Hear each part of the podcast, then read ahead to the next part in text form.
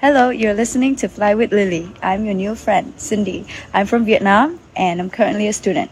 I'm in Kaohsiung because of my university degree in uh, tourism. Today, I got a question from Lily, which is, what was the best moment of my life? Um, this happened two summers ago when I get to reunite with my friends. Um, it was because of the pandemic and also of our studies that we parted ways to different countries. And during that two months of summer vacation, we went on a trip together and got to catch up with our lives.